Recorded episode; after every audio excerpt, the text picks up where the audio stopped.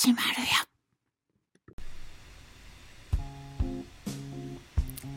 おはようございます。ハッシュタグ逆腹市川秀幸です。この番組は5月28日木曜日の朝に聞いていただくように録音していますがいつ聞いていただいても大丈夫です。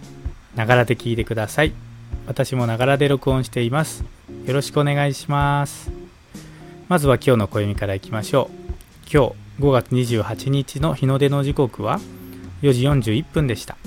日の入り時刻は6時59分です。正午月齢が5.4ということで半月がね近づいております。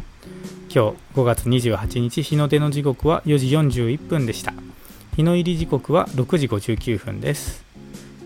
この情報は自然科学研究機構国立天文台 NAOJ のサイトを利用させていただきました。ありがとうございます。続きまして今日は何の日いきましょう。今日5月28日は花火の日です。1733年享保18年のこの日。隅田川の両国橋付近で水上祭りの川開きが行われ慰霊を兼ねた花火が打ち上げられた。これが両国川開きの花火の始まりであった。この年は第8代将軍徳川吉宗の治世で全国的に凶作に見舞われ大危機になった上コロリコレラですねが大流行して多くの死者が出た。この犠牲者の慰霊を兼ねて打ち上げられた花火はやがて庶民の楽しみとして定着した。ということですね、まあ、今年はね本当にこれはコレラだったですけどもねコロナウイルスがね大流行しましたからね今年こそね花火をまたね上げていただきたいなというふうに思います。花火はね慰霊を兼ねて打ち上げられたということでございます。以上は雑学ネタ帳というサイトを利用させていただきました。ありがとうございます。さあ今日は木曜日ですね。木曜日はですねハッシュタグ逆腹編集後期としてお届けしております。木曜日はね拡大版のハッシュタグ逆腹をお届けしているんですけれどもまあそれに関する感想だったりとかですね毎日お届けしている番組を通じて感じたことをお話しするするようにしてるんですけれども今週のね本編「ハッシュタグ逆腹」はですねこの前行われました京都逆の物差し校にね Zoom で参加した体験談をね話したんですけれどもまちょっとその Zoom の体験をねもう少し付随してここでお話ししようと思うんですが Zoom でねそのセミナーみたいなのを受けたのって私実は 今回初めてだったんですよ、ま、あの1対1とかで話する機会はあったんですけれども1対1とか本当にごく少数で Zoom やるっていうのは経験があったんですけれども今回全体で55人から60人ぐらいいる中でですねセミナーみたいな形でセミナーっていうかま勉強会に、ね、参加したんですけれどもなかなかねやっぱり Zoom でのそういう何て言うんですかねセミナーとか勉強会ってちょっと本当に難しいなというふうに思いましたね。なかなかねこの話し手の方にリアクションしようと思っていろいろ思いっきりうなずいてみたりとかですね音は出ないんですが拍手をしている様子とかを画面上で映し出すように私もやってたんですがそれがどこまで伝わったかなっていうのは本当に難しいなと思いました。やっぱりねこういかにねコンピューター機器が発達したとしてもですねオンラインだけで全てコミュニケーションをね完結させるっていうのはちょっと私が感じたのはちょっと難しいなと思いました。またね AI が今発達してねどんどんこれから世の中に普及すると思うんですがやっぱ人間と人間の触れ合いのね体感温度っていうのは絶対に必要だなと思ったしこれからも人間同士の交流が求められるっていうのはもう間違いないなっていうのをね今回参加してみてね確信しました。オンラインはねやっぱあくまでこれ補助ツールだなというふうに思います。やっぱりね移動時間とか移動コストがかかったとしてもリアルで会うっていうことはね今後の私たち本当人間にとってはね生きていく上で必ず必要だなというふうに思っております、まあ、そういう意味でもねそれを分かっただけでも今回参加してよかったなというふうに思いました。それではそろそろ5分になります。一旦ここで区切りましょうね。お時間許す方は引き続き本編お付き合いください。ノートやスタンド FM でお聞きの方はここでお別れです。今日も元気に過ごしてまいりましょう。お仕事行かれる方いってらっしゃい。行ってきます。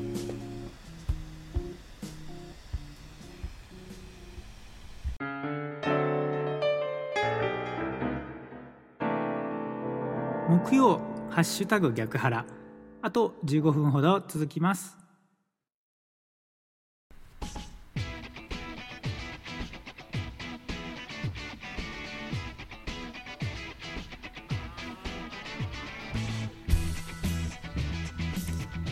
おはようございます。こんにちは。こんばんは。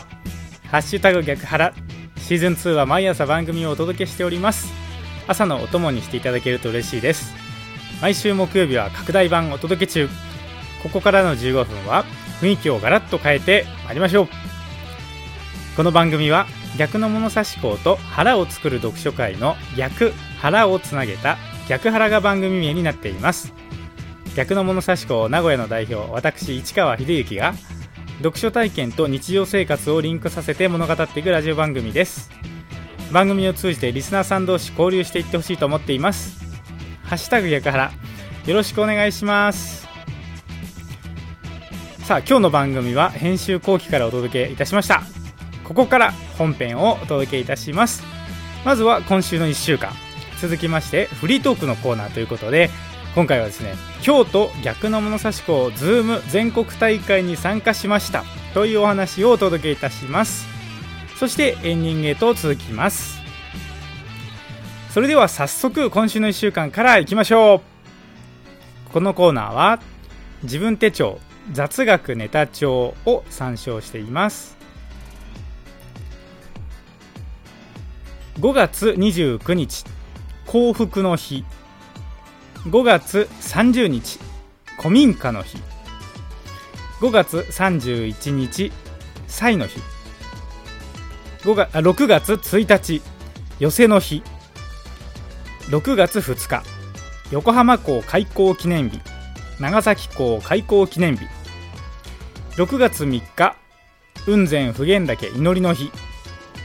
6月4日。虫の日ということになっております。今週のピックアップは割愛いたします。逆物花読の開催案内はこのポッドキャストの番組詳細ページにリンクを貼っておきますのでそちらをご覧ください。続きましてフリートークのコーナーへと行きましょう。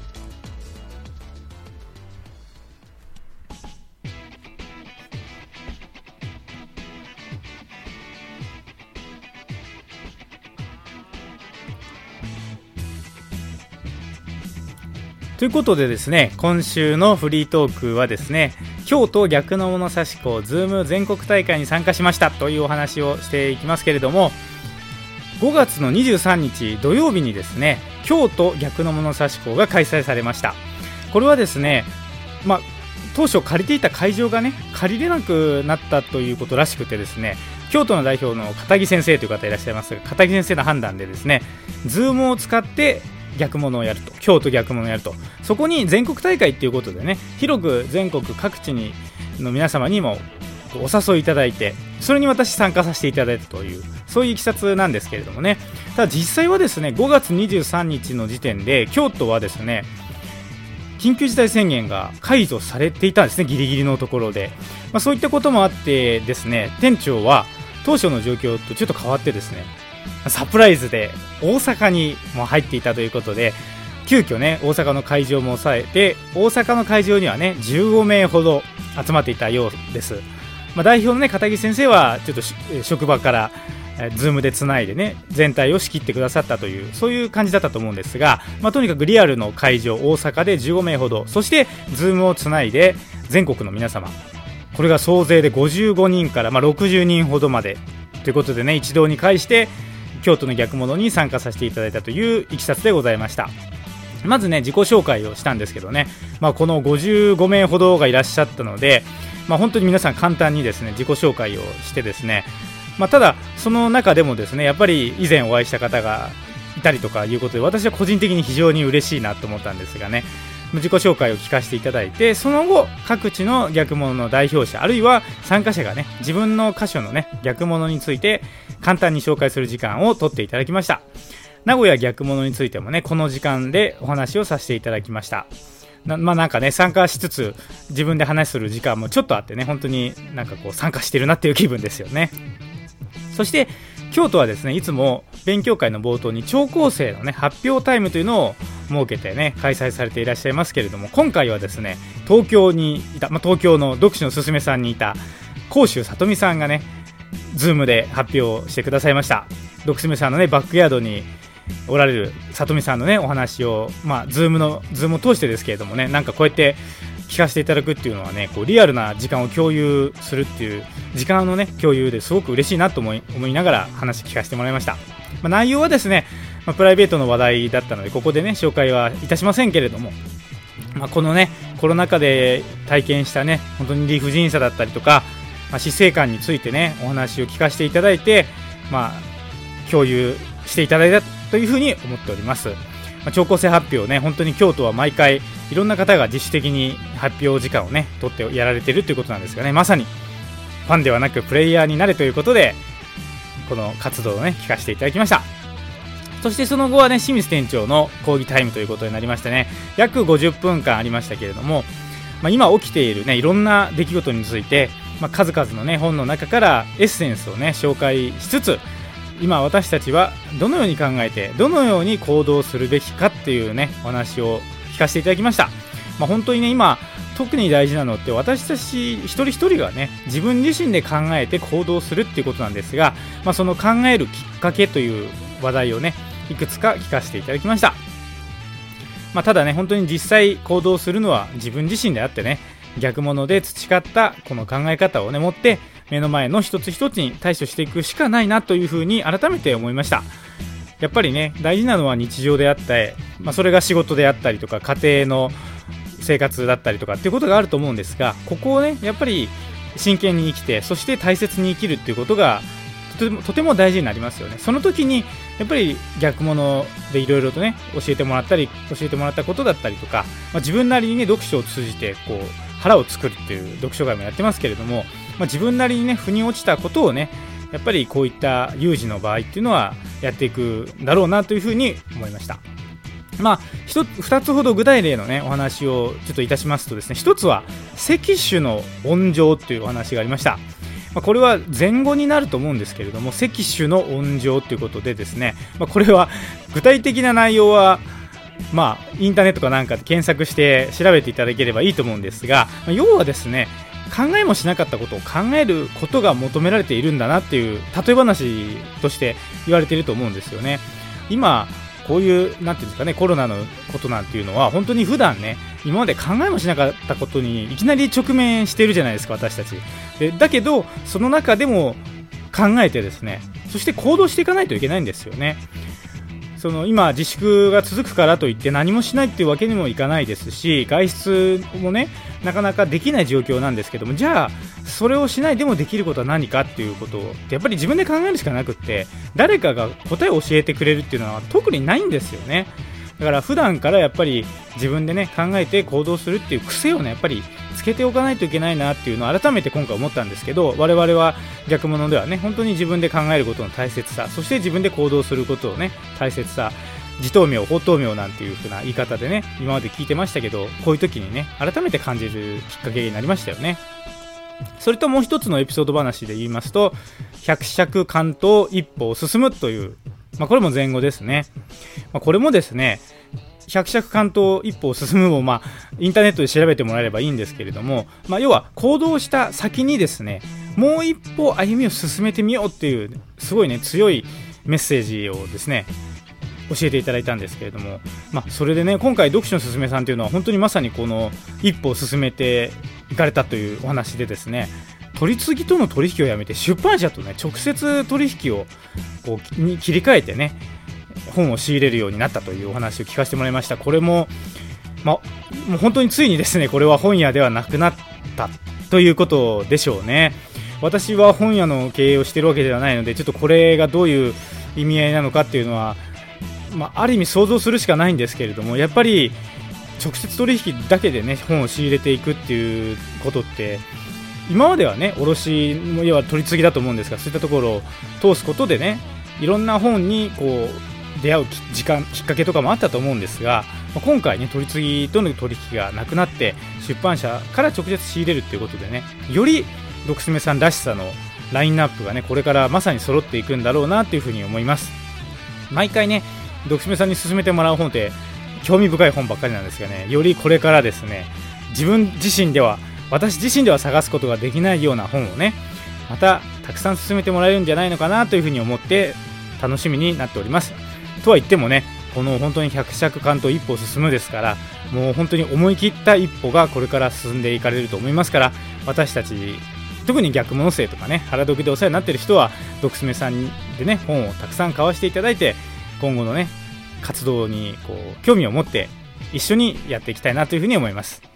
私たち一人一人がね自分自身で考えてまたさらに一歩進めて行動していかないといけないなっていうふうに改めてね葉っぱをかけてもらったなというふうに思います。とてもありがたいですよね。そしてまあ感想なんですけれどもね感想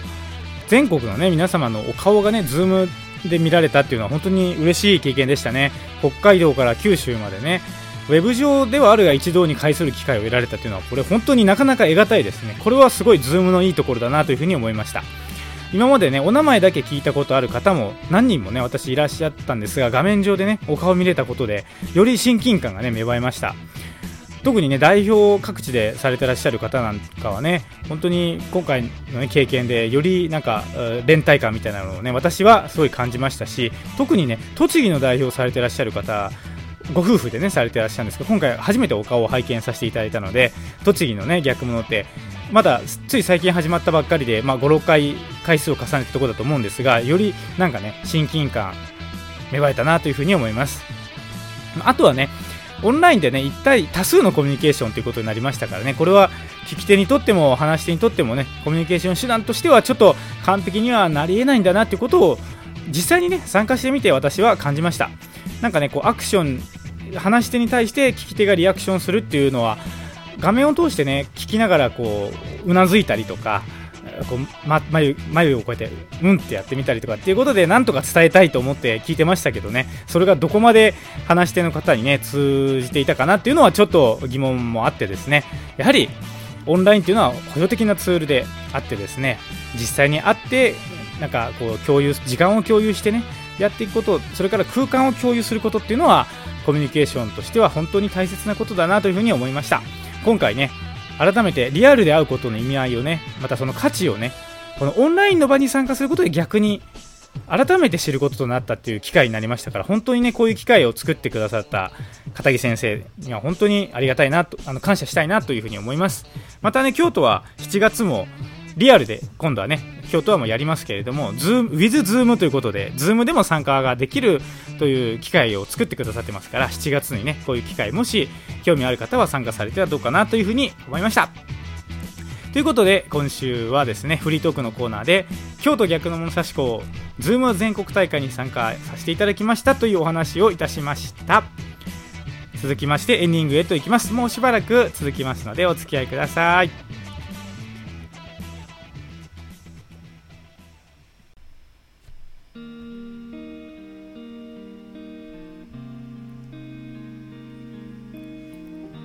ハッシュタグ逆腹エンディングの時間がやってまいりました。今日はこれにて終了でございます。皆様お聞きいただきありがとうございました。さてここでねいただいたメールを紹介させていただきます。迫田さんからメールをいただきましたありがとうございます。今週も金曜日のコーナーありがとうございます。取り上げていただくことで逆物新聞も双方向で重層的に読者様も楽しめるようになりました。市川さん応援しております。ポッドキャスト毎朝聞いています。というメールを送っていただきました。迫田さんありがとうございます。ここでもね触れていただきましたがハッシュタグ逆腹ね毎朝届けておりますが金曜日にね逆物更新聞後世への手紙コーナーということでね毎週金曜日は後世の手紙の中から一つの記事を選んでそちらを朗読させていただきつつ私のね感想をお届けいたしてしていますけれどもねこれからも毎週金曜日後世への手紙から一節をね取り上げて紹介していきますのでどうぞウェブの方で楽しんでいただきそして自分自身の記事を投稿する。そしてあるいは金曜日のポッドキャストで音読を聞いていただくということでいろいろと楽しんでいただければいいなというふうに思います。さてここで告知なんですが原読名古屋とか逆物名古屋のねお話いつもするんですがまだちょっと次の機会が決まっておりませんのでまた決まりましたらお知らせいたします。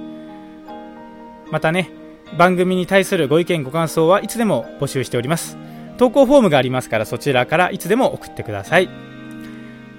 それでは今日の番組はこれにて終了です。最後までお聴きいただきありがとうございました。ハッシュタグ逆腹2は毎日更新中です。毎日5分番組をお届けしております。朝のお供にしていただけると嬉しいです。それでは最後今日の一言です。ズームでね話聞きながら私やってたことなんですけれども全国各地の皆様のね反応の様子を見ることの方が多かったなと思ってますうなずいてる人がいたりとかねビール飲んでる人がいたりとか、突然いなくなる人がいたりとかね、本当になんか面白かったなというふうに思うんですが、ちょっとそういう意味ではね、話の方は100%集中していなかったかもしれません。ごめんなさい。それではまた明日お耳にかかります。皆様、ごきげんよう。さようなら。